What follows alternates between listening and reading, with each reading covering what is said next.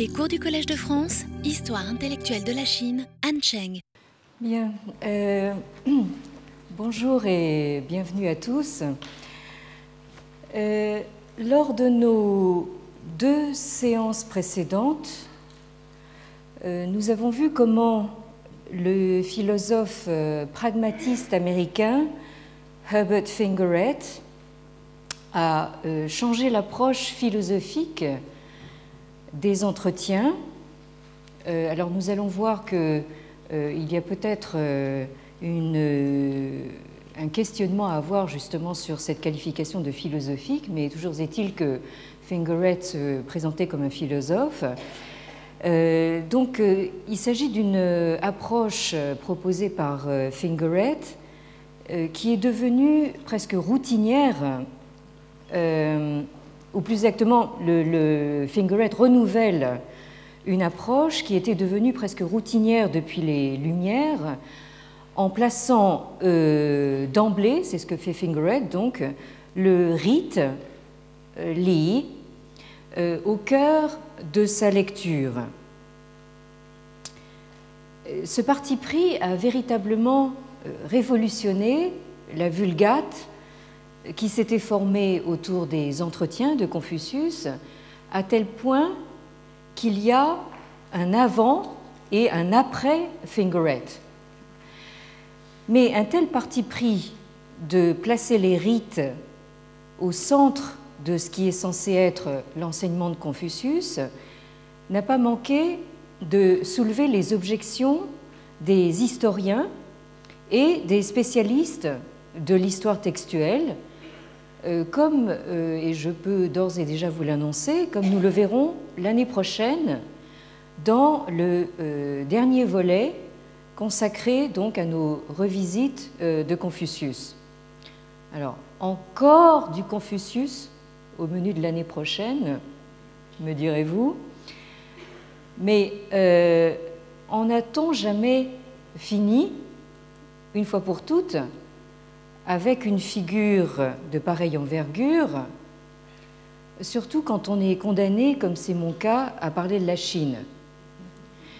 Euh, ce qui me conforte, ce qui vient tout juste de me conforter euh, dans cette euh, opinion, c'est un petit mot que je trouve sur mon bureau ce matin, qui me parle d'une émission que je n'ai pas entendue pour la bonne raison que le jeudi matin, je suis occupée à autre chose. Euh, donc une émission sur France Inter où euh, il y a eu apparemment une intervention d'Edgar Morin, euh, dont vous savez tous qu'il fait partie du think tank de notre président, et qui propose apparemment de s'inspirer de l'esprit de Confucius pour nommer les juges, enseignants, médecins, etc.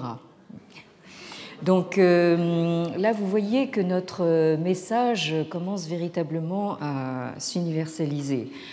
Alors, euh, en outre, je vous ferai remarquer que nous avons parlé jusqu'à maintenant de diverses lectures qui ont été faites ou sont en train de se faire des entretiens et que nous n'avons pas encore parlé du texte lui-même et de son histoire, euh, dont la complexité euh, vaut bien celle d'autres grands textes fondateurs, d'autres traditions, et euh, qui est actuellement sujette à beaucoup de questionnements dans un contexte politique et idéologique assez brûlant. Donc les lectures occidentales et modernes des entretiens que nous avons prises en considération euh, jusqu'à maintenant et dont nous avons vu qu'elles ont été d'emblée, euh, c'est-à-dire dès la médiation jésuite euh, au XVIIe, XVIIIe siècle, placées dans la perspective philosophique. Donc ces lectures ont généralement tendance à considérer les entretiens comme un livre constitué, attribué à un auteur, à savoir Confucius, sans euh, s'attacher outre mesure aux problèmes de la construction historique du texte et des rapports euh, historiques de ce texte avec son auteur présumé. Et euh, les lectures philosophiques américaines qui nous occupent en ce moment ne font que renforcer encore davantage l'approche, on pourrait dire, anhistorique des entretiens. Donc, il me semble important, d'ores et déjà, euh, de euh, vous annoncer ce quatrième et dernier volet qui euh, sera beaucoup plus historique que philosophique. autant dire que nous n'avons fait jusqu'à maintenant que tourner autour du pot, si vous me passez l'expression, probablement parce que la soupe qu'il contient contient trop de choses pour ne pas devoir cuire un certain temps mais aussi parce que euh, c'est ma façon habituelle de procéder, qui consiste à euh, cerner et à serrer mon sujet de plus en plus près en tournant autour en spirale de plus en plus concentrée. Euh, c'est ma façon à moi de joindre les deux bouts. Ça, c'est une expression qui me tient à cœur, vous l'aurez remarqué. Euh, c'est-à-dire ma façon à moi de faire voir à travers justement ces spirales ou ces euh, cercles concentriques à la fois comment des questionnements actuels se réfèrent à des sources anciennes et inversement comment les questionnements anciens trouvent des résonances actuelles. Alors pour en revenir à ce qui nous intéresse en ce moment, euh, nous en étions à parler de la nouveauté que pouvait représenter au début des années 1970 l'approche de Fingeret, dont toutes les lectures américaines des analects, comme euh, les anglo-saxons appellent les entretiens, donc, les lectures américaines des analects qui ont suivi portent la marque de cette euh, innovation de Fingeret, hein, d'une façon ou d'une autre, comme nous allons le voir. Alors que les lectures occidentales précédentes, que on peut faire remonter, comme je viens de le rappeler, aux jésuites et aux Lumières, voyaient dans les entretiens un enseignement moral, voire moralisant, euh, assimilable à celui euh, de la tradition moraliste européenne, depuis les stoïciens euh, jusqu'à nos La Rochefoucauld, La Fontaine et, et autres La Bruyère, Fingeret, après y avoir vu lui aussi l'expression d'un moralisateur à l'esprit étroit, il parle dans sa préface de, Confucius comme un parochial moralizer, c'est la, la première impression qu'il a eue en lisant les entretiens, Fingeret finit par euh, découvrir dans ce texte l'exposition d'un processus qu'il qualifie de magique, par lequel celui qui apparaît dans les entretiens comme étant le mieux placé pour agir sur la communauté humaine, à savoir le souverain, n'a pas besoin d'agir, donc euh, en termes euh, chinois anciens, donc wei, il n'a pas besoin d'agir à coup de euh, commandements, de lois, d'institutions ou même de leçons de morale, mais il peut exercer une influence magique sur la communauté humaine le plus naturellement du monde par sa simple posture droite, zheng, et par son seul euh, charisme,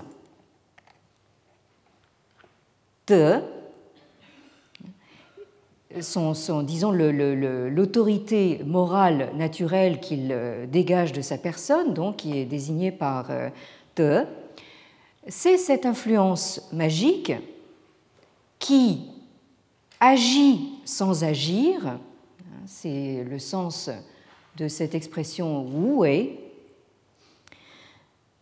que Fingeret identifie comme la quintessence du rite, du li, ce caractère donc qui figure sur la couverture de son livre. En cela, le rite agit à la manière du Tao lui-même. De fait, il ressort de ce que dit Fingeret sur le li, sur le rite, une analogie possible avec le euh, dont il est question dans le Lao par exemple. Le Lao autrement intitulé euh, le Tao Te Ching, c'est-à-dire donc le livre du Tao et de son, de son, euh, de pouvoir, de sa, de sa puissance. Euh, Fingeret dit ceci The magical element always involves great effects produced effortlessly, marvelously, with an irresistible power that is itself intangible, invisible, unmanifest. L'élément magique implique toujours de grands effets qui sont produits sans effort, de manière merveilleuse au sens euh, étymologique du terme, avec une puissance irrésistible qui est elle-même intangible, invisible et non manifestée. Euh, c'est exactement dans, ces termes que le Tao euh, est évoqué dans le Lao Tzu.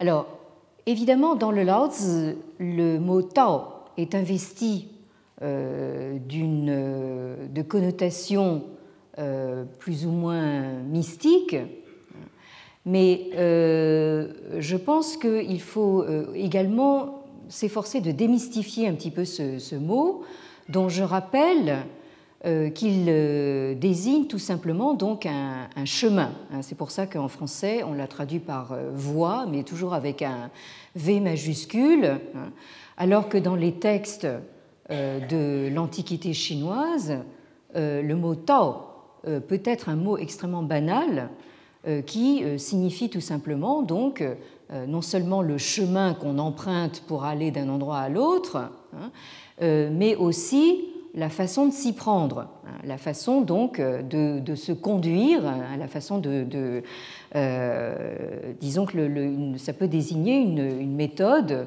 ou une recette même. Et euh, donc ce mot Tao, pris dans un contexte, disons, cosmique, désigne tout simplement le cours naturel des choses.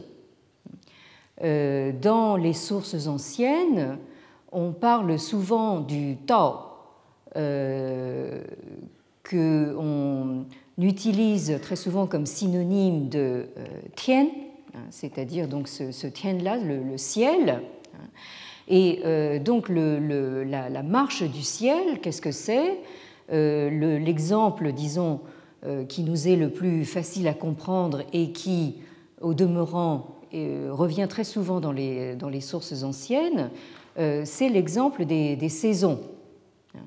Euh, la marche du ciel se traduit par la succession harmonieuse des saisons, qui ne se ne s'entrechoquent pas, hein, ne se rentrent pas dedans, si on peut dire. Hein, elles se succèdent de façon harmonieuse.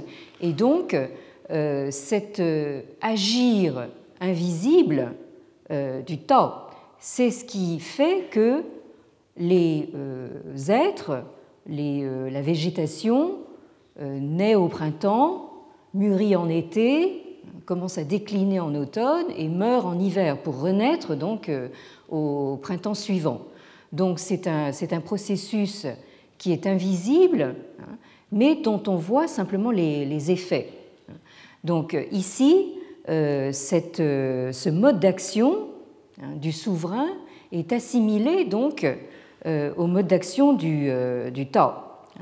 Et ce que vient de dire Fingeret dans la citation que j'ai lue pourrait être une paraphrase assez libre de ce fameux verset de la section 37 du Lao Tzu, Tao Chang Wu Wei Er Wu Bu Wei, c'est-à-dire donc le Tao trouve sa constance dans le non-agir et il n'est rien qui ne se fasse. Et c'est une formule qui se retrouve dans des variantes que euh, nous avons déjà eu l'occasion de, citer, à savoir donc euh, à la section 48, Wu Wu ne rien faire et il n'est rien qui ne se fasse. Ou bien, euh, à la section 3, vous avez également Wei Wu Er Wu Bu Zhi. Donc euh, ça, manifestement, ça s'adresse euh, au souverain, c'est-à-dire fait agir le non-agir. Hein, vous avez cette formule paradoxale, donc Wei Wu Wei, fait agir le non-agir, et c'est ainsi qu'il n'est rien qui ne se gouverne de lui-même. Donc, euh, Fingeret poursuit en disant ceci Confucius characteristically and sharply contrasts the ruler who uses Li with the ruler who seeks to attain his ends by means of commands, threats, regulations, punishments, and force. The force of coercion is manifest and tangible, whereas the vast and sacred forces at work in Li are invisible and intangible. Li works through spontaneous coordination rooted in reverent dignity. The perfection in holy rite is aesthetic as well as spiritual. Donc, Confucius établit un contraste caractéristique et frappant entre le souverain qui fait usage du li, c'est-à-dire du rite, et le souverain qui euh, cherche à parvenir à ses fins à coup de commandements, de menaces, de règlements, de châtiments et de recours à la force. Euh, c'est ce que nous avions vu donc dans euh, cette citation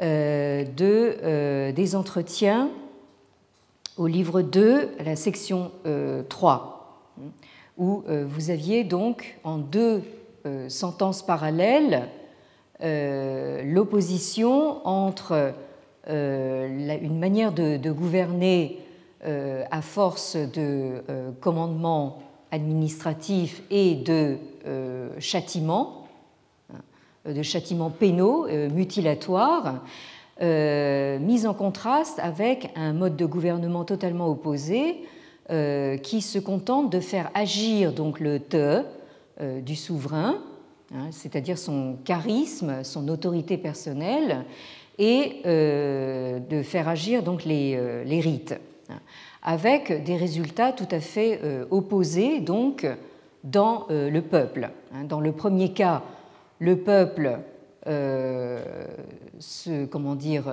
se contente d'esquiver les coups hein, ou de tourner les lois hein, sans connaître le sentiment de la honte, alors que dans le deuxième, non seulement ça lui, ça lui donne ce sentiment de honte, mais en plus, justement, euh, c'est précisément ce sentiment de honte qui fait qu'il se euh, tient à carreau, très littéralement. Donc, euh, je continue la traduction donc, de la citation de Fingeret. Donc, la force de coercition est manifeste et tangible, alors, les forces, alors que les forces immenses et sacrées à l'œuvre dans le lit, dans le rite, sont invisibles et intangibles. Le li opère à travers une coordination spontanée qui trouve sa racine dans la dignité pleine de révérence, euh, en particulier du souverain.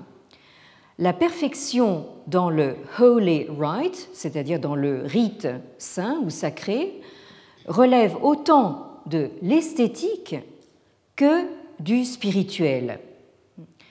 Alors, j'insiste un petit peu sur euh, cette qualification d'esthétique euh, parce qu'elle ouvre en effet des perspectives tout à fait euh, nouvelles.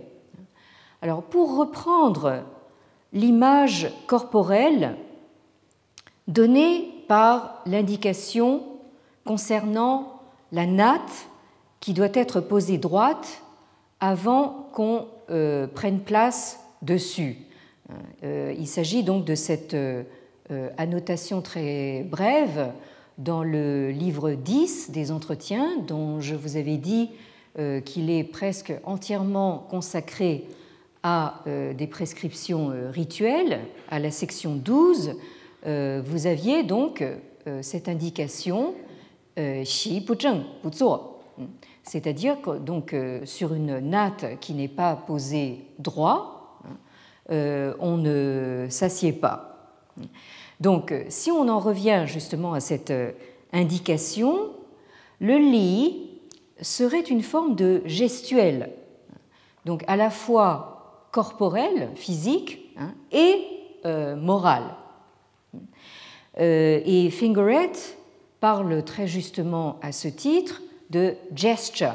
Hein, il parle de ritual, euh, gesture et incantation. Donc on verra plus tard ce qu'il entend par incantation, l'incantation. Donc euh, il y a là une euh, forme de posture ou de gestuelle corporelle qui relève bien plus de la danse que de l'exécution mécanique ou automatique de gestes réglés à l'avance ou euh, soumis à une contrainte extérieure. Et c'est ce qui fait dire à Fingeret que le rite revêt une qualité esthétique autant que spirituelle. Alors l'image de la danse est euh, appropriée dans la mesure où euh, le rite est, tout comme la danse, une recherche d'abord corporelle d'équilibre euh, évoqué précisément par la graphie de ce caractère euh, zheng. Une recherche d'équilibre et de contrôle de soi. En outre, dans la danse, vous avez une pratique qui peut être certes individuelle, mais qui vaut surtout collectivement. L'extension sociopolitique de la euh, droiture morale sur laquelle j'ai insisté euh, en vous euh, rappelant cette glose que vous trouvez dans le livre 12 des entretiens à la section 17, cette glose du mot zheng ici, c'est-à-dire donc gouverner hein, ou administrer, hein, ça consiste tout simplement en euh, zheng, c'est-à-dire se tenir droit. Avec évidemment l'implication euh, selon laquelle le, souverain, il suffit que lui-même soit droit, dans tous les sens du terme, hein, pour que euh, le reste suive à l'avenant. Donc cette glose, hein, zheng ye, est importante parce que le rite est avant tout un phénomène social. Alors, ce qui a intéressé le pragmatiste qu'est Fingeret dans les entretiens, c'est que euh, ce texte nous place d'emblée dans un monde humain socialisé. Ce qui prime, c'est la euh, relation d'humain à humain, ce que Fingeret appelle man-to-manness, ou que les entretiens, eux, appellent jeune, ici, et non la dimension intérieure de la psyché individuelle. Euh, Fingeret euh, l'a également dit, ce qui l'a frappé dans les entretiens, c'est l'absence de ce qu'il appelle the inward drama on the inward stage of the soul, hein, c'est-à-dire donc l'absence du drame intérieur qui se joue sur la scène intérieure de l'âme. donc, penser justement en termes de drame intérieur qui se joue sur la scène intérieure de l'âme, hein, c'est ce à quoi nous a habitués notre contexte euh, culturel ici en Europe, hein, où on pourrait dire donc, euh, disons dans le monde euro-américain, euh, à savoir donc une perspective fortement christianisée. alors que ce que Fingeret découvre dans les entretiens, c'est quelque chose de totalement différent. Il dit aussi ceci euh, il résume dans ces termes sa, sa découverte. Confucius showed how human nature, insofar as it is distinctly human, is communal. He then showed how this communal nature, insofar as it is consummately human, is ceremonial. For Confucius, life itself is ideally a sacred ceremony. Indeed, for him, the ideal communal life approaches the condition of music and dance. Donc Confucius a montré comment la nature humaine, dans la mesure où elle se distingue comme humaine, est communautaire. Euh, alors communautaire n'est peut-être pas la meilleure traduction possible, mais disons l'idée c'est que euh, l'humanité en fait se définit en termes justement de vie commune.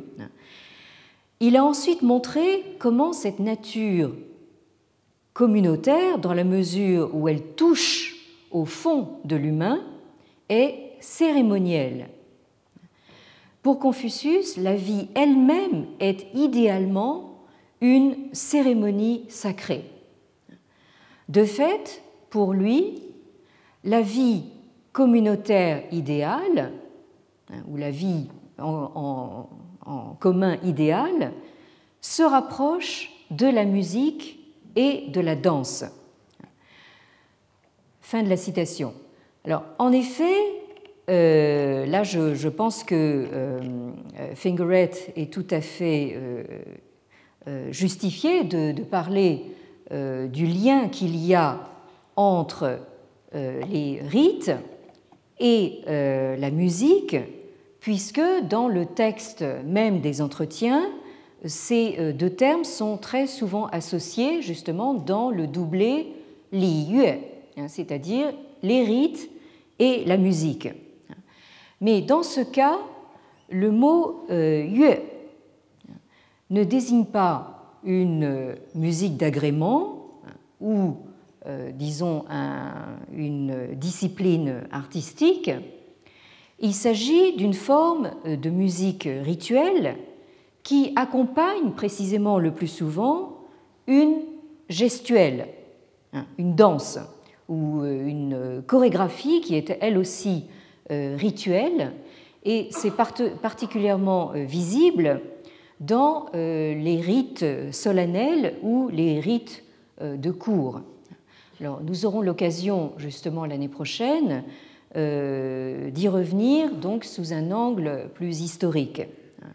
Mais ce que Fingeret retient hein, dans cette association des rites et de la musique et de la danse, c'est l'idée d'une éthique esthétique si je peux parler ainsi, c'est-à-dire l'idée d'une beauté du geste qui incarnerait euh, la bonté morale ou, euh, si vous préférez, d'une bonté euh, morale qui transparaîtrait dans à travers le corps, dans le corps.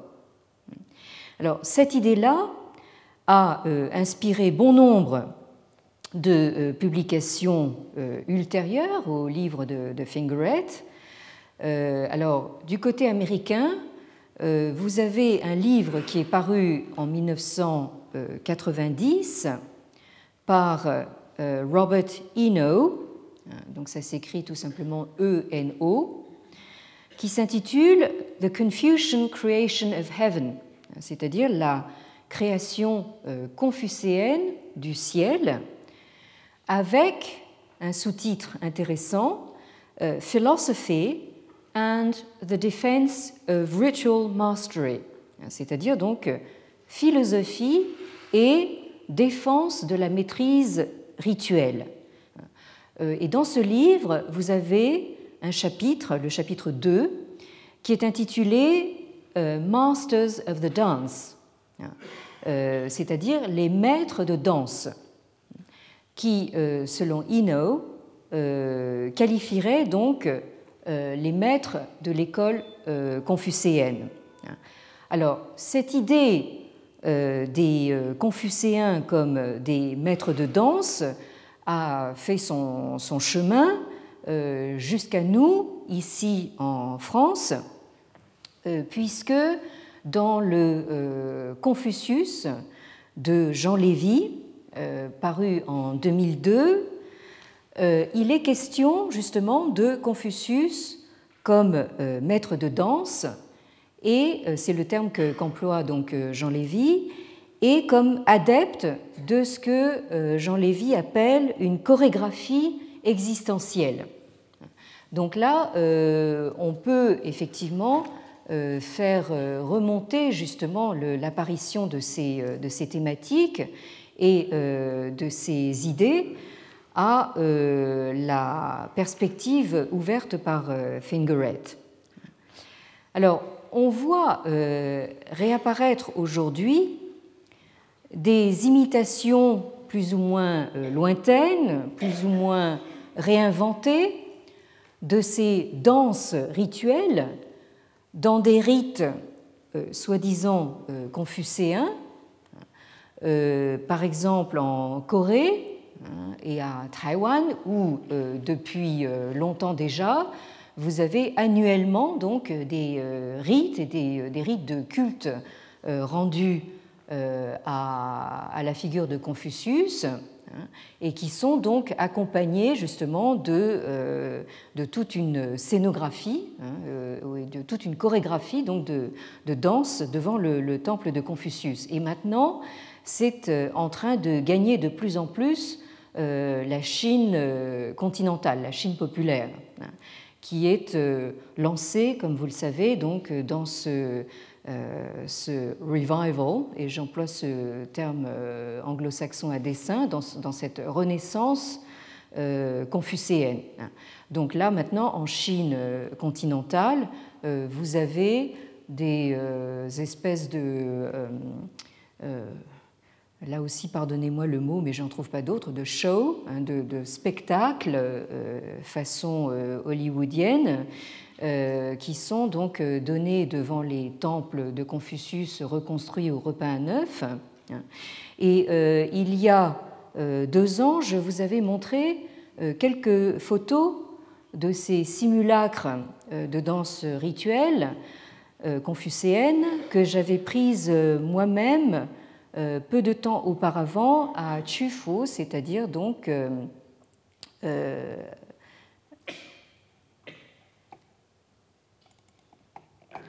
le lieu euh, natal de, Confucius. Alors euh, ça se passait euh, donc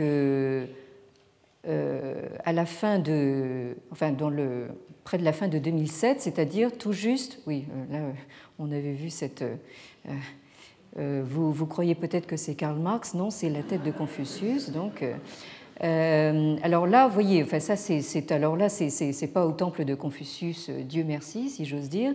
Euh, c'est carrément en fait un, spectacle de, variété qui se donnait au stade de Chufu, mais qui était quand même à thématique pseudo-confucéenne. et donc là, nous sommes en présence des. là, vous avez déjà un premier déguisement ici, donc.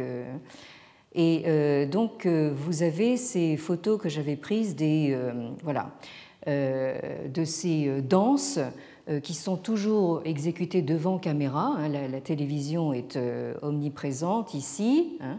et euh, donc vous avez derrière cette banderole qui annonce qu'il s'agit donc d'un culte en l'honneur de Kronz. Vous voyez ici le, maître, maître Krong. Et devant, vous avez ces, ces gens qui exécutent donc cette, euh, ces, euh, ces, danses en, costume avec les, euh, les plumes de, de, faisan.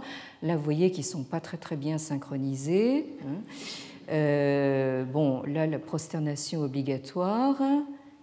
Donc là, vous avez une banderole avec justement une phrase des entretiens de Confucius qui dit c'est-à-dire donc à l'intérieur des quatre mers euh, nous sommes tous euh, frères, qui est devenu donc un slogan des Jeux olympiques de Pékin quelques mois plus tard. Hein. Euh, donc, voyez un petit peu, voilà, je vous passe rapidement ces, ces reprosternations. Voilà, bien. Donc, ces quelques photos, malheureusement, ne rendent pas compte de la, euh, véritablement de la, de la pauvreté euh, de la chorégraphie et surtout de la gaucherie, de la maladresse des gestes euh, de ceux qui l'exécutent et dont on découvre qu'ils portent des baskets Nike sous leur, sous leur tunique. Alors, plus généralement, c'est ce sens des rites, littéralement inscrits dans les corps, qui est aujourd'hui euh, perdu en Chine. L'esthétique de la gestuelle ritualiste est probablement euh, ce qui frappait de prime abord les visiteurs étrangers euh, dans la Chine impériale prémoderne. Vous avez par exemple le témoignage du sinologue anglais Herbert Giles, qui euh, a occupé donc une chaire de sinologie à l'université de Cambridge euh, et qui relate dans un recueil de souvenirs de voyage en Chine qu'il a intitulé Chinese Sketches, c'est-à-dire donc croquis chinois, publié à Londres en 1876. Euh, où euh, donc euh, Herbert Giles consacre deux chapitres entiers de son recueil à ce qu'il appelle étiquette. je pense que c'est ainsi que le gentleman anglais comprend les, les rites. Et il dit ceci If there is one thing more than another after the possession of the 13 classics on which the Chinese specially pride themselves, it is politeness. Et il souligne donc le mot euh, politeness. S'il est quelque chose dont les Chinois se euh, rengorgent par-dessus tout, hein, dont ils sont fiers, après leur maîtrise parfaite des tresses classiques, bien évidemment, c'est bien la politesse. Donc, euh, quand Herbert Giles rencontre ses pairs euh, chinois, ses homologues chinois, donc euh, ce que les lettrés chinois mettent en avant, c'est d'abord évidemment leur connaissance parfaite des 13 classiques confucéens, hein, et ensuite donc la, politesse. Alors Giles définit les rites hein, de manière, me semble-t-il, assez juste, hein, comme those important forms and ceremonies which regulate daily intercourse between man and man, c'est-à-dire ces formes et cérémonies importantes qui règlent le commerce quotidien entre les hommes. Donc là, je, pense que le, terme forme est important euh, dans la mesure où il rejoint le propos de euh, Fingeret justement sur cette esthétique éthique ou cette éthique esthétique.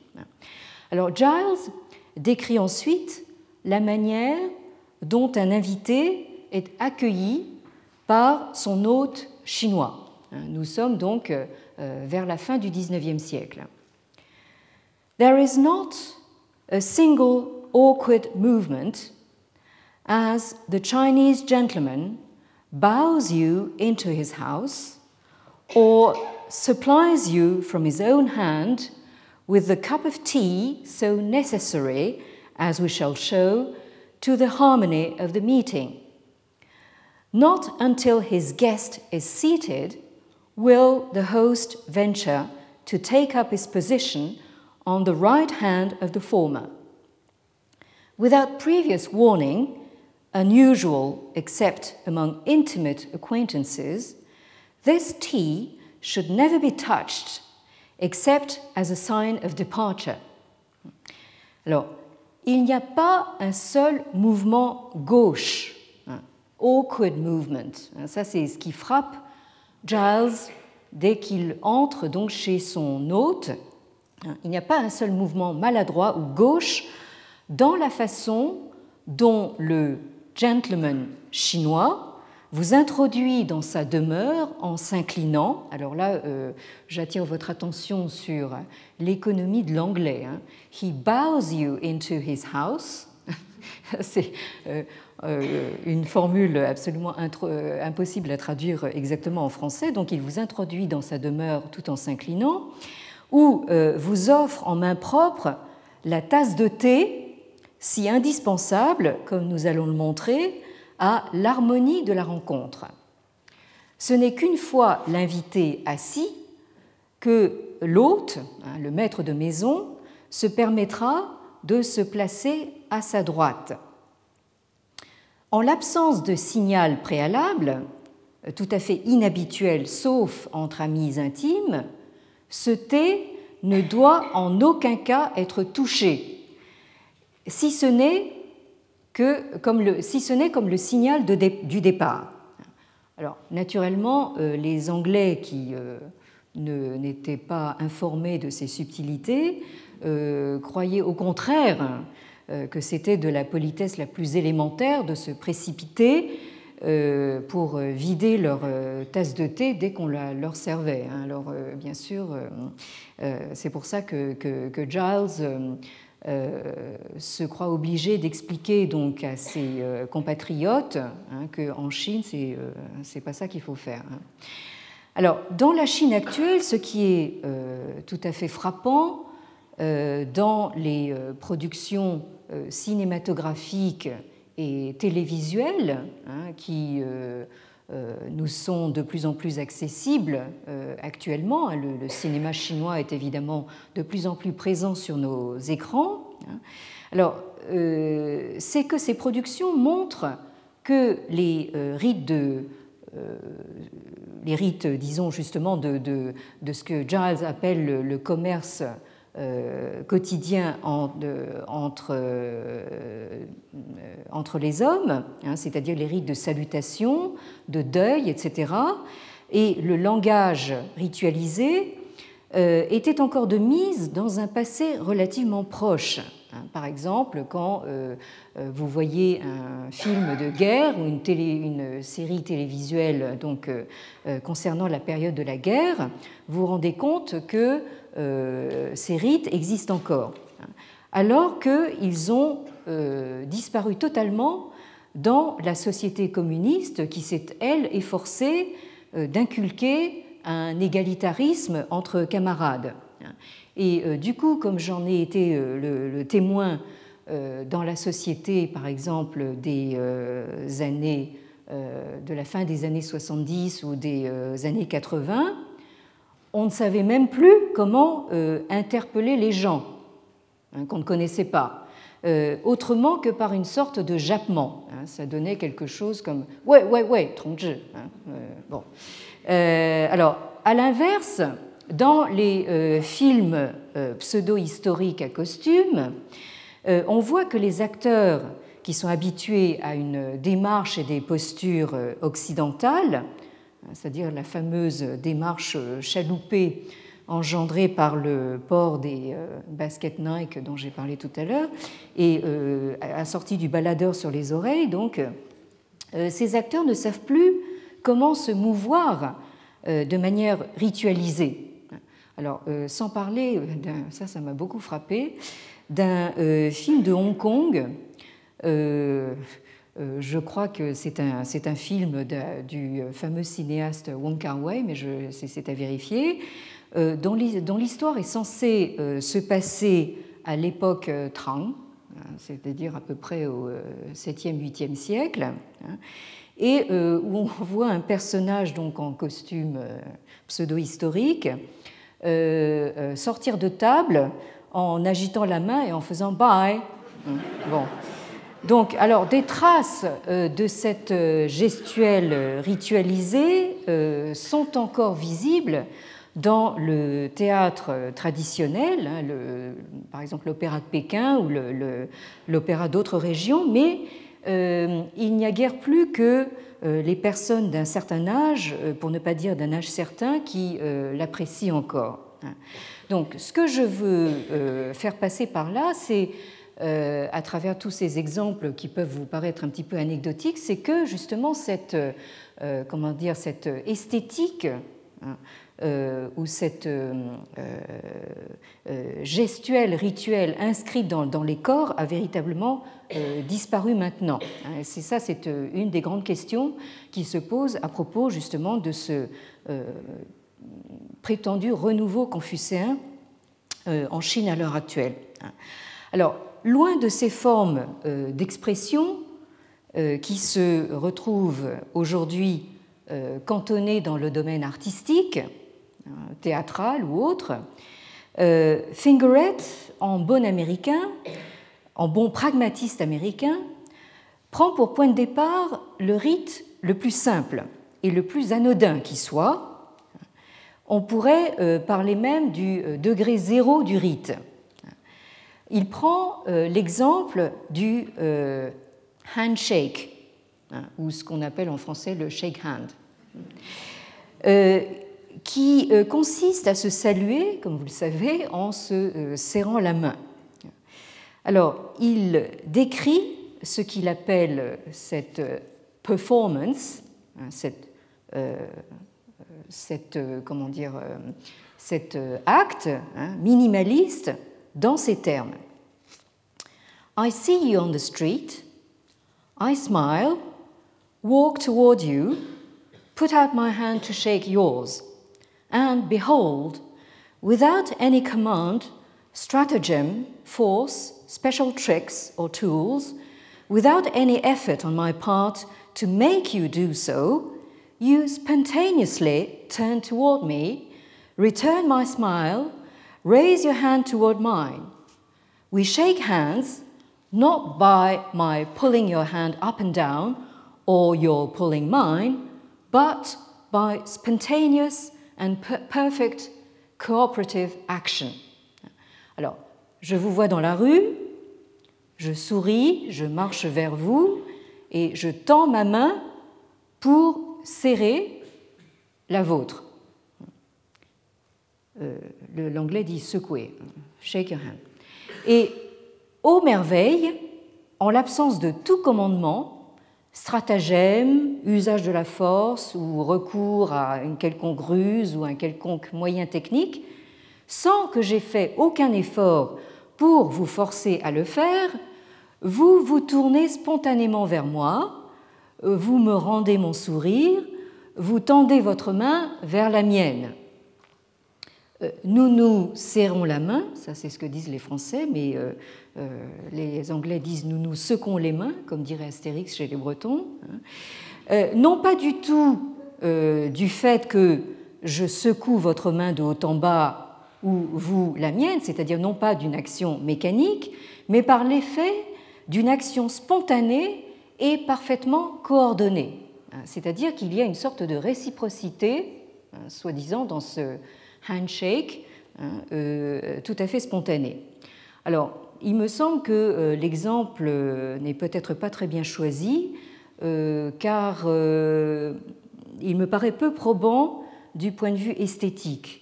Le handshake n'est pas, du moins à mon sens, la manière la plus élégante de se saluer. Alors, il semblerait qu'à l'origine, hein, ça c'est peut-être une légende, je ne sais pas, là aussi c'est à vérifier, il semblerait qu'à l'origine, donc, euh, se tendre la main et se serrer la main signifie euh, qu'on n'est pas armé. Euh, alors, il reste toutefois que cette façon de se saisir de la main de l'autre, de chercher le contact physique, hein, conserve une part d'agressivité, un peu comme si le handshake était une forme adoucie du bras de fer. alors, agressivité totalement absente dans le salut qui consiste, euh, comme on le pratiquait dans l'Europe euh, prémoderne et comme on, le pratique euh, encore aujourd'hui en Corée ou au Japon, donc cette forme de salutation qui consiste à s'incliner l'un devant l'autre, hein, sans, qu'il y ait contact. Alors, à y réfléchir, cette manière de se saluer, qui a pourtant été euh, caricaturé par l'imagerie coloniale dans le euh, stéréotype euh, du petit chinois avec, vous savez, le, chapeau comme ça, confondu en courbette, hein, montre bien que le rite Li est une façon de ménager une distance dans leur relation, mais aussi paradoxal que cela puisse paraître, c'est une distance qui rapproche en ce qu'elle établit une relation de respect réciproque. Autrement dit, là nous avons une forme de salutation qui euh, établit donc un lien de euh, euh, respect réciproque et non pas donc une, ce qui risque de tourner à une confrontation entre deux égaux. Alors, égaux EGO ou égaux, si vous voulez, AUX. Hein. Alors, ceci euh, me fait penser à euh, quelque chose que j'ai euh, entendu tout récemment dans la bouche d'Alain Finkielkraut, donc un de nos intellectuels donc, en, vue dans notre microcosme parisien. Donc, un morceau de bravoure dont il a seul le secret lors d'un colloque universitaire qui s'est tenu pas loin d'ici, donc euh, sur la civilité classique. Euh, ça, c'est un thème qui est en train de revenir euh, en force, hein, étant donné que dans notre société, nous sommes très largement questionnés par les problèmes d'incivilité, justement. Alors, Alain Finkielkraut fulminait contre la mode actuelle de commencer ses courriers, hein, et notamment ses courriels, hein, par bonjour. Euh, bonjour, virgule, euh, et ensuite, euh, bon, texte du courrier. Et alors, donc, il fulminait parce que pour lui, commencer comme ça, bonjour, ça n'est pas une salutation, parce que ça ne manifeste aucun égard pour celle ou celui qu'on salue, puisque on ne le nomme même pas. Hein, c'est pas euh, bonjour madame, bonjour monsieur, bonjour cher tel, c'est bonjour. Euh, mais euh, qui voudrait plutôt dire à la cantonade bonjour, c'est moi que v'là. Bon. Alors, à propos de l'art de dire bonjour, et c'est là-dessus que je terminerai aujourd'hui, j'ai un tout petit bout de film à, vous montrer. Rassurez-vous, ça ne dure qu'une minute. Euh, et euh, qui est un, film euh, de Claude Lelouch qui s'appelle Itinéraire d'un enfant gâté, où donc vous allez voir ceci. Donc, est-ce que nous pouvons baisser la lumière et donc être sûr que le, le son fonctionne? Puis tu vas apprendre à dire bonjour. Pardon Je dis que tu vas apprendre à dire bonjour. La chose la plus importante dans la vie. Si tu dis bien bonjour, t'as fait la moitié du chemin. Dis-moi bonjour. Bonjour. Non, là, t'as l'air de me dire au revoir. Dis-moi vraiment bonjour. bonjour. Dis-moi bonjour comme si j'étais un malade. Euh, bonjour. Fais-le. Bonjour. Je sens que tu es prêt à faire des choses pour moi. Mon cas t'intéresse plus que le tien. C'est ça qui intéresse les gens. parle d'eux, pas de toi. D'ailleurs, dis-moi bonjour. Bonjour. Non, je l'ai loupé celui-là. Je, je m'en suis rendu compte après. Et Bonjour. voilà, tu vois. Tu le sens de toi-même maintenant. Ouais. Je peux sourire en même temps?